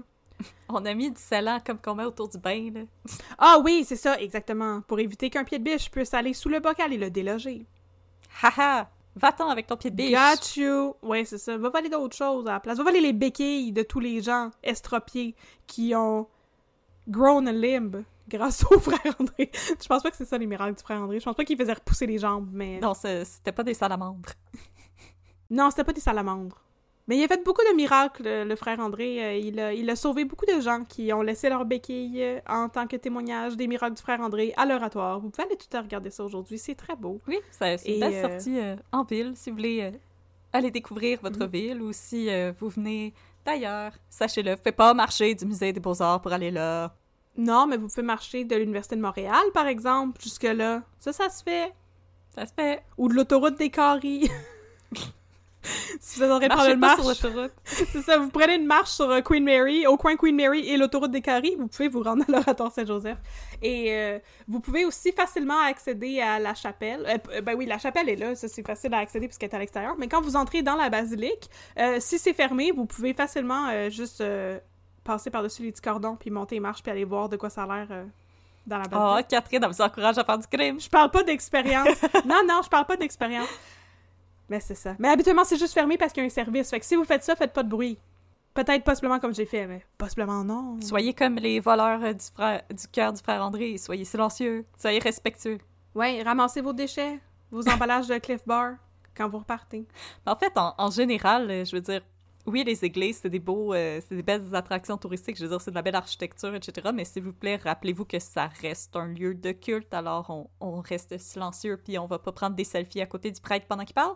Hmm, effectivement. Je dis quasiment pas ça parce que j'ai pas déjà vu des gens faire ça. Effectivement, c'est ça, puis comme les camps de concentration, là, c'est genre les places où ce que les touristes sont terribles. ça. ça prend un certain décorum. Ah, ça n'en prend un gros décorum. C'est pas pour rien là qu'il faut que tu couvres tes épaules quand tu rentres dans une église en Italie. Puis si ça t'intéresse pas, vas-y pas. Effectivement. Allez ailleurs. Il y a un peu de respect pour le monde qui veulent visiter ça pour de vrai. Mais non, c'est très beau euh, l'oratoire. Euh, je vous conseille à tout le monde d'aller là-bas. Puis t'as pas besoin d'être euh, méga fervent catholique. Un fervique catalan, comme j'ai dit tantôt. Euh, Fervic un, catalan. un catalan fervique. Pour aller visiter ça puis trouver ça, trouver ça beau. Là. Je veux dire, c'est quand même un joyau d'architecture. C'est un lieu rempli d'histoire. Un catalan fervic, j'étais comme, c'est quoi ça? C'est un, un train en catalan? C'est une marque de sécheuse en, en Espagne.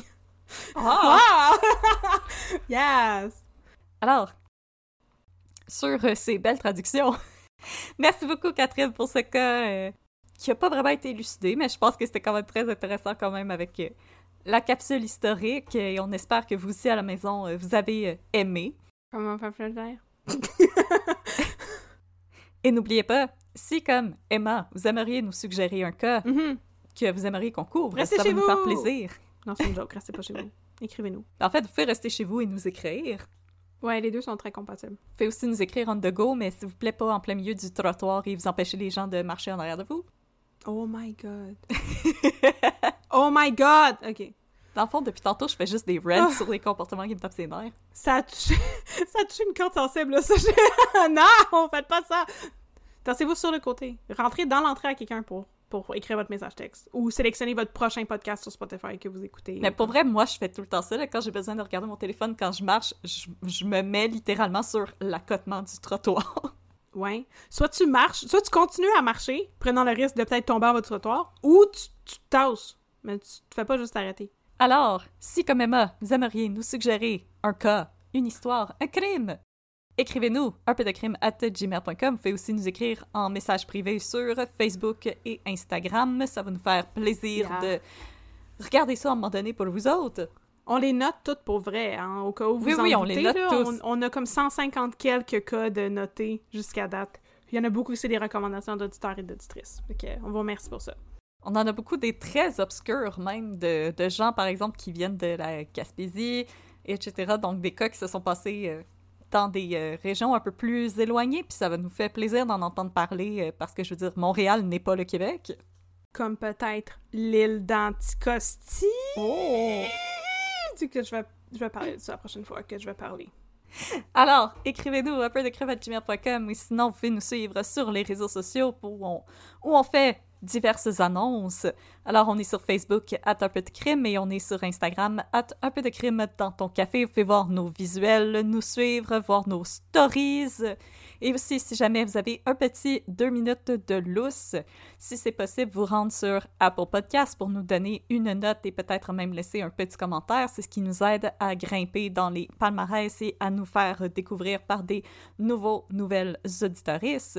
Euh, sur Spotify aussi, maintenant, il y a la possibilité de laisser une note à un podcast. Alors, si c'est possible de nous laisser une note, c'est super gentil, c'est super apprécié. Aussi, sur Facebook, vous pouvez recommander la page. Mais vous n'êtes pas obligé. Moi, ça. Je veux juste, juste faire une petite parenthèse. Ça fait longtemps que j'ai pas été devant un micro, j'ai des choses à dire. Euh, moi, ça m'énerve. Ben, ça m'énerve d'un podcast quand les gens disent allez sur Apple Podcast puis laissez-nous un, un- un- un review de 5 étoiles. Non, faites pas Non, ça. non. Si vous pensez qu'on mérite pas 5 étoiles, comme on, on- nous autres, on veut que vous nous laissiez des reviews justement pour qu'on ait plus de visibilité, mais on n'essaie pas d'acheter votre sympathie, là. Comme vous pouvez continuer à nous écouter si vous pensez qu'on est juste 3 étoiles ou 2 étoiles. On va s'améliorer un jour. On va, on va pas arrêter de faire des jokes, on vous le dit, là. OK? Il y a bien du monde qui sont comme l'humour, c'est tellement déplacé. Mais on le sait, on est rendu à 51 épisodes. On le sait que notre humour est déplacé. Mon humour est déplacé depuis 30 ans. Non, mais c'est ça, fait que c'est peut-être pas pour vous. Mais c'est correct si c'est pas pour vous. Laissez-nous un review quand même. Voilà. Voilà. Puis euh, aussi, gênez-vous pas, il y, a- il y a des gens des fois qui nous écrivent comme Ah, pendant tel épisode, j'ai entendu une sirène de police en arrière de vous, puis j'ai fait le saut. Dites-nous-le! Tantôt, vous avez sûrement entendu mon bébé pleurer. Mais ça, ça, ça va être notre nouvelle réalité, chers auditoristes. Euh, Le bébé de Catherine est maintenant, euh, est maintenant le, le cinquième animateur d'un peu de crise dans ton café. Le cinquième? Toi puis Ben, il y a Megan, Babine. Roxane. Ah oui, c'est vrai! J'étais comme, c'est qui les autres animateurs? Je les connais pas! Ok, parfait. C'est vrai, c'est vrai. Ma soeur est pas venue depuis très longtemps. Ma tante Roxane. Alors, euh, suivez-nous sur les réseaux sociaux, envoyez-nous des courriels. Et sinon, si vous, vous aimez District 31, on est vraiment désolé cette semaine, on a décidé qu'on parlait pas de District 31 parce qu'on a décidé qu'on allait parler du film Norbourg! Oh my god! Là, cet épisode va sortir 15 ans après la sortie du film Norbo. Fait que tout le monde va avoir eu le temps de le voir puis comprendre nos jokes. Puis on n'aura pas peur de vous spoiler la fin. Remarquez que si vous avez écouté notre épisode, la, la fin est pas mal euh, spoilée. Mais la dernière scène était très belle, par exemple. Moi, j'ai trouvé ça très beau. C'est très beau. C'est un, un film bien filmé. euh, Il tenait bien la caméra puis tout. Voilà. Si vous euh, vouliez deux minutes de babine, euh, inquiétez-vous pas, la semaine prochaine, on revient avec eux. Euh, dans deux semaines, on va revenir avec deux minutes de babine. Mais Ouais. sinon, on va quand même mettre la même chanson thème que d'habitude, mais ça va être les deux minutes de Norbourg! Deux minutes de, De Norbourg! Norbo!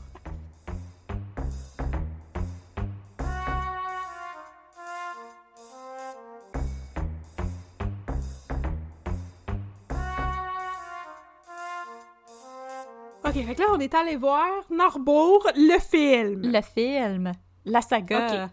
Donc, pour raconter un synopsis pour les gens qui n'ont pas jamais entendu notre épisode, non mais euh, c'est ça, de- Norbourg était une firme de euh, placement euh, mobilier. Euh, non, juste une firme de placement. Pourquoi ils sont pas mobiliers, eux autres?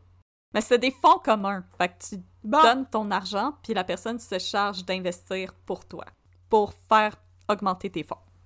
Ça paraît que j'ai vraiment bien compris ce qui se passait dans le film. Fait que là, il, il faisait ça. Bon, c'était euh, le PDG de cette belle organisation s'appelait Vincent Lacroix. En 2005, Vincent Lacroix il a été arrêté. Puis là, ça a été révélé au grand jour qu'il avait détourné une affaire comme, je pense, c'est 75 millions de dollars. À peu près, oui. À peu près, oui. Directement Et, de euh, nos ben, poches. directement des poches des contribuables. Il y avait des gens là-dedans qui avaient euh, investi à travers euh, les, la caisse de dépôt et qui justement pensaient que leur placement était très sécuritaire, mais non, tout ça avait été volé par Vincent Lacroix, qui faisait uniquement de l'acquisition de plein de d'autres firmes de placement. Pour mettre et plus d'argent dans ses ne- poches. Oui, c'est ça, et qui c'est un Ponzi, qui, un Ponzi scheme d'acheter plus de firmes de placement sans jamais faire les placements. Donc, donc Vincent Lacroix est un de nos gros euh, white collar criminals que nous avons au Québec. On n'en a pas eu tant d'autres qui ont fait des crimes de l'envergure, de cette envergure-là. Et là, il y a un film de Maxime Giroux, le réalisateur Maxime Giroux, qui est sorti pour parler de ce cas, cette affaire sordide de l'affaire Norbourg. Donc, c'est sorti le 22 avril. Alors, qu'est-ce que t'en as pensé? Ben, honnêtement, euh, Oui. je savais pas trop à quoi m'attendre parce que, dans le fond, j'avais appris qu'il allait avoir un film sur Norbourg quand j'avais fait mes recherches sur Norbourg pour l'épisode. Donc ça, c'était le Mm. début de l'année passée. non, c'est ça, ça fait longtemps que c'était in the works. Ça faisait longtemps que c'était in the works, puis je pense qu'il y a eu un, un léger changement parce que je suis à peu près sûre que quand j'avais trouvé l'information, oui, Vincent Guillaume Otis avait été confirmé au casting, mais il me semble que c'était quelqu'un Mhm. d'autre que François Arnaud qui jouait Vincent Lacroix. Euh, mais ça, je veux dire, c'est pas, euh, pas l'information la plus importante ever. Donc, euh, sachez-le, Vincent Guillaume Otis interprète Éric Asselin et euh, François Arnaud interprète Vincent Lacroix. Mhm. Et ce que j'ai apprécié, Oui. c'est que le film, ils ont quand même eu le même hunch que nous, c'est-à-dire que c'était Eric Asselin, le mastermind, et euh, Vincent Lacroix, c'était juste un beau parleur. Donc, c'était la, la façade, mais le work en tant que tel, c'était vraiment l'esprit tordu de Eric Asselin. Ah ah. Par contre, au niveau du ton du film, je savais pas trop à quoi m'attendre. Je me demandais si on allait avoir droit à une, euh, un traitement un peu du type euh, Baz Luhrmann ou quelque chose un peu comme Wolf of Wall Street, donc quelque chose de très éclaté. Baz Luhrmann, si bol, ça aurait pas été le fun, ça. Comédie musicale Norbo. Norbourg de musical. Alors, euh, finalement, je, je dirais le, le ton du film, on est plus proche de Wall Street. Mhm. Donc, un film plus sobre. Et euh, on va vous le dire tout de suite, c'est un slow burner. Donc, ça commence assez lentement. Mhm. Et euh, dans le fond, euh, rapidement, on a des beaux montages de Excel et j'ai jamais vu autant de montages de Excel de toute ma vie.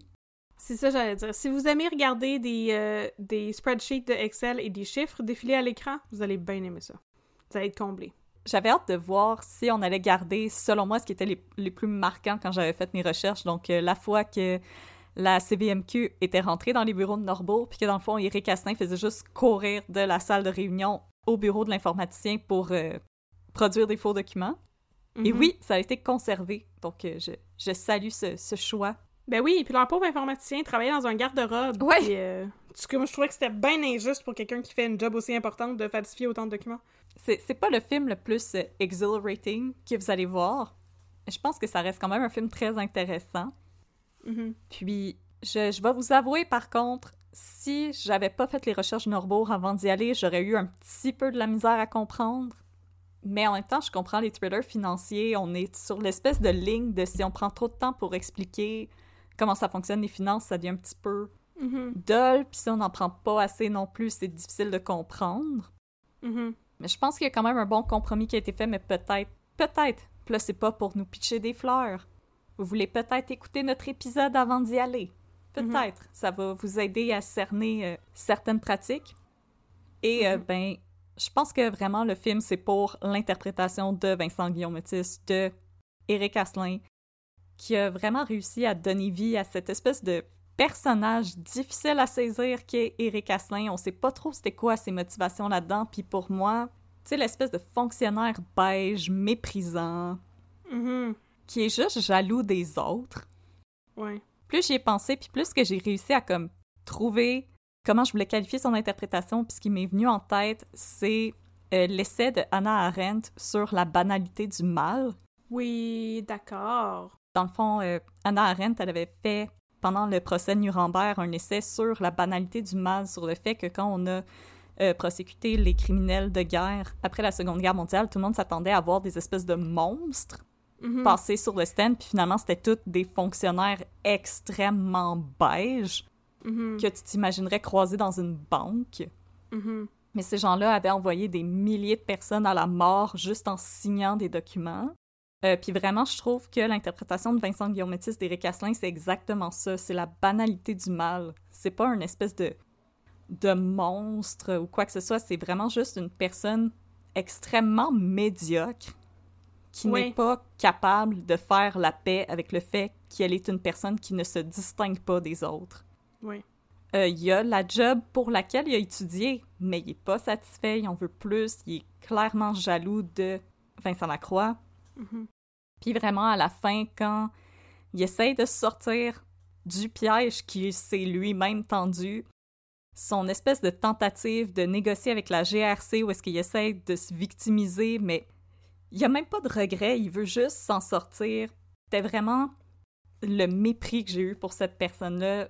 Vincent Guillaume-Métis a vraiment réussi à y donner euh, à y donner vie puis à apporter ça dans son interprétation. Puis j'ai trouvé que le film, vraiment, c'est beaucoup l'interprétation de Vincent Guillaume-Métis qui vaut le détour. Bravo! On t'aime, même si tu réponds pas à nos courriels. Et toi, Catherine?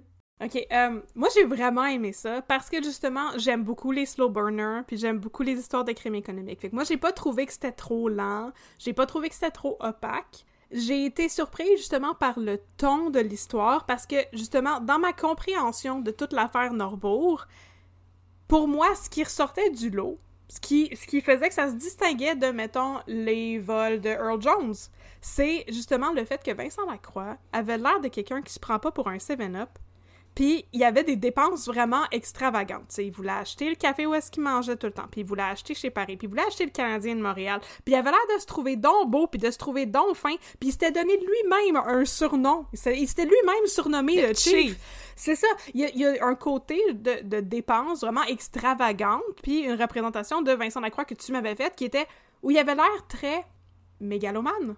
Oui. Bon.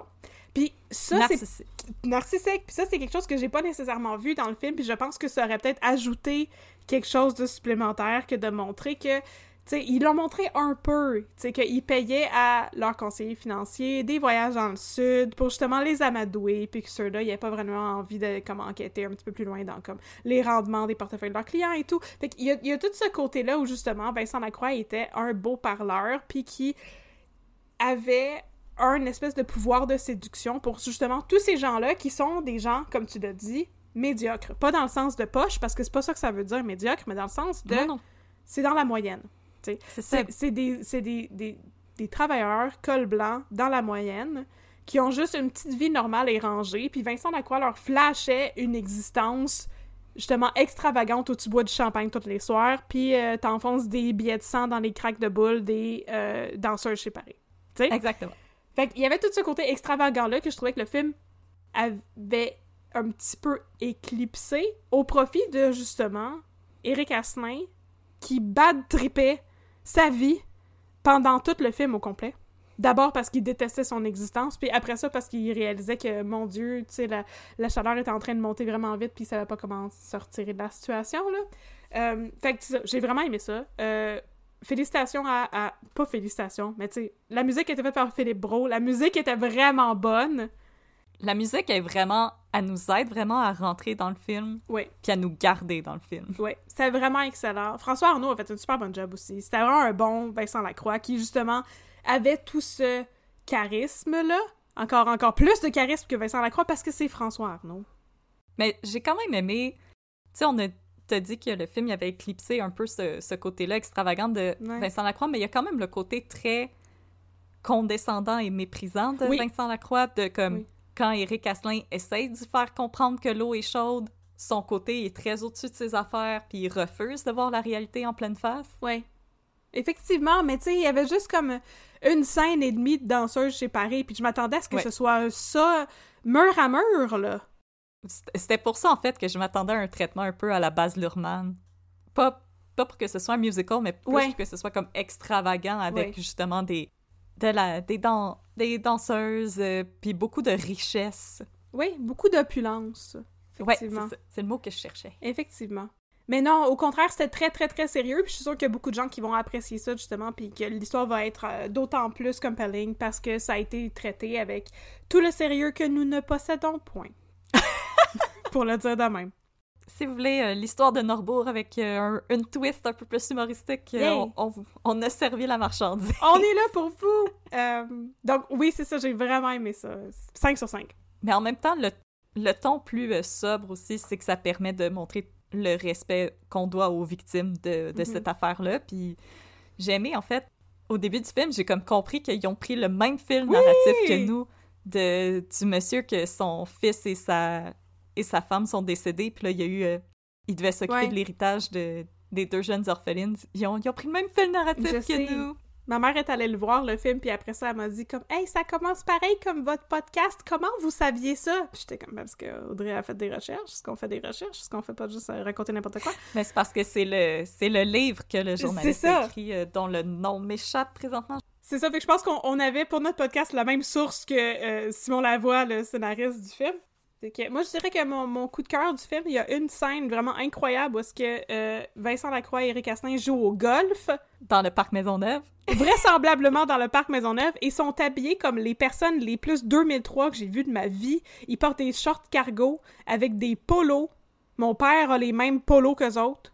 Je trouvais ça tellement incroyable. C'est comme, oh, il aurait dû être habillé de même tout le long. On l'aurait vraiment situé dans l'époque, là. Ouais, ouais. Des casquettes, puis tu sais, les lunettes euh, aérodynamiques, là. Il avait besoin des lunettes très aérodynamiques pour euh, ne pas être capable de poter à genre 3 pouces Ouais. du trou, là, Eric Asselin, il avait l'air d'avoir un petit peu de misère avec son, son potter. J'ai aussi aimé que c'était un terrain de golf où est-ce qu'il y avait aucun autre golfeur. C'était très COVID-friendly comme partie de golf. C'est ça, il y avait aucun autre golfeur, puis il y avait comme les, euh, les, les buildings d'habitation d'habitation en forme de pyramide à côté du Oui. stade olympique. C'était vraiment incroyable. C'était comme... Mais ça, c'est quelque chose que j'ai vraiment aimé, par contre, du film, c'est qu'il est beaucoup filmé en euh, contre-plongée. Moi, je trouvais que c'était vraiment bizarre comme choix, mais J'ai oui, trouvé oui, ça oui. super intéressant avec les grands buildings derrière eux, puisque ça montre le désir d'ascension des personnages. Ah, c'est bon. Moi, je pensais que ça montrait le double menton à Eric mais- aussi, aussi. Mais non, effectivement. Effectivement, c'est sans doute cela que ça symbolisait. C'est pour ça que je suis pas réalisatrice de film. Fait que, euh, oui, c'est ça, c'était vraiment excellent. Bravo, chanteur à la scène de golf. Ça m'a fait rire.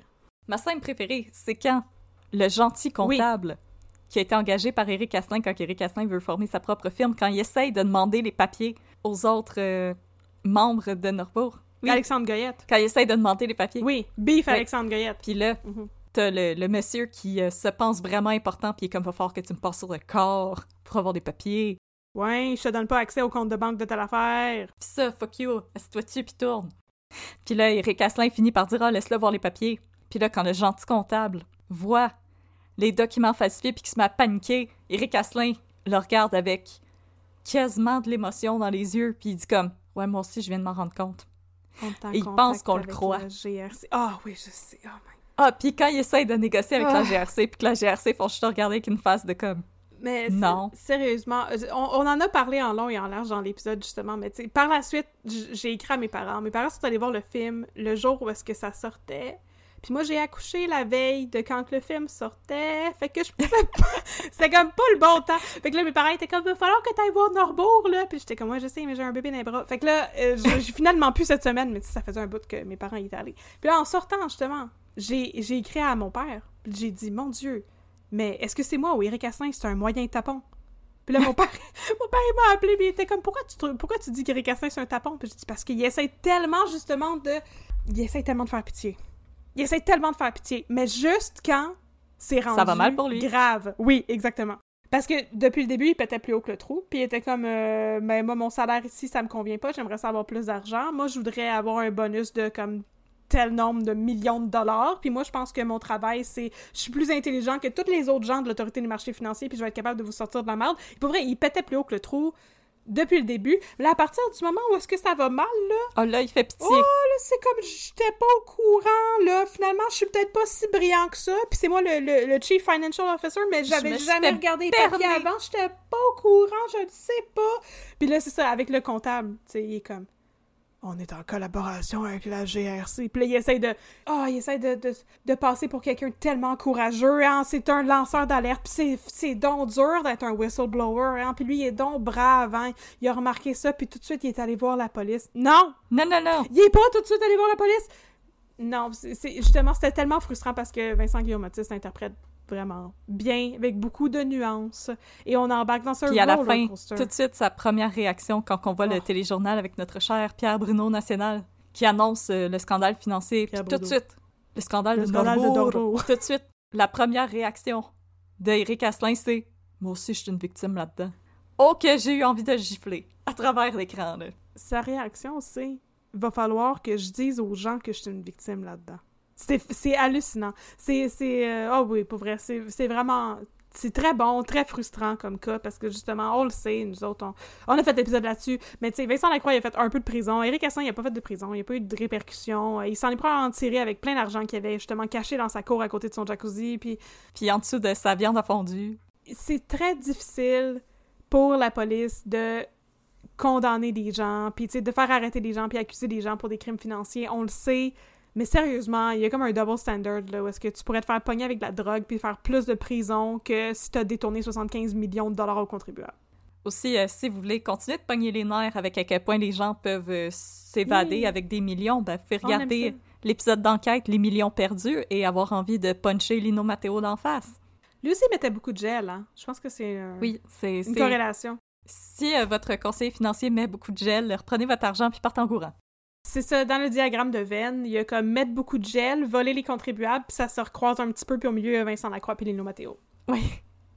Puis Mhm. aussi, euh, shout-out pour euh, Christine Beaulieu de sa scène avec euh, Vincent Guillaume-Métis où est-ce qu'on sent à quel point qu'elle se retient pour pas sauter par-dessus la table puis lui mordre le visage. Mhm, mhm. C'était excellent. Il y avait tellement de tension dans cette scène-là, j'étais mal à l'aise. Lui casser ses maudites lunettes. Eric, on va pas faire ça, là. Puis lui, il fait juste comme s'il l'entendait pas. Il répond même pas. Ah non, je sais, je sais. Ah, je suis pas de bonne humeur. Oh! C'est incroyable. Fait que si le film est encore à l'affiche, on vous conseille d'aller le voir avec un bon popcorn puis une bonne liqueur. C'est, ça vaut la peine, ça vaut le détour. Ça vaut le détour, ça encourage le cinéma d'ici aussi. Alors, c'est ce qui euh, conclut notre critique de Norbourg, le film, la saga. 5 étoiles. 5 étoiles. Alors, si vous avez un peu de temps un après-midi, vous savez pas trop quoi faire, allez voir Norbourg. Merci tout le monde d'avoir été parmi nous et on vous dit à dans deux semaines pour une autre histoire euh, de crime et de café. Alors, 10-4 partner. 4 mon chum.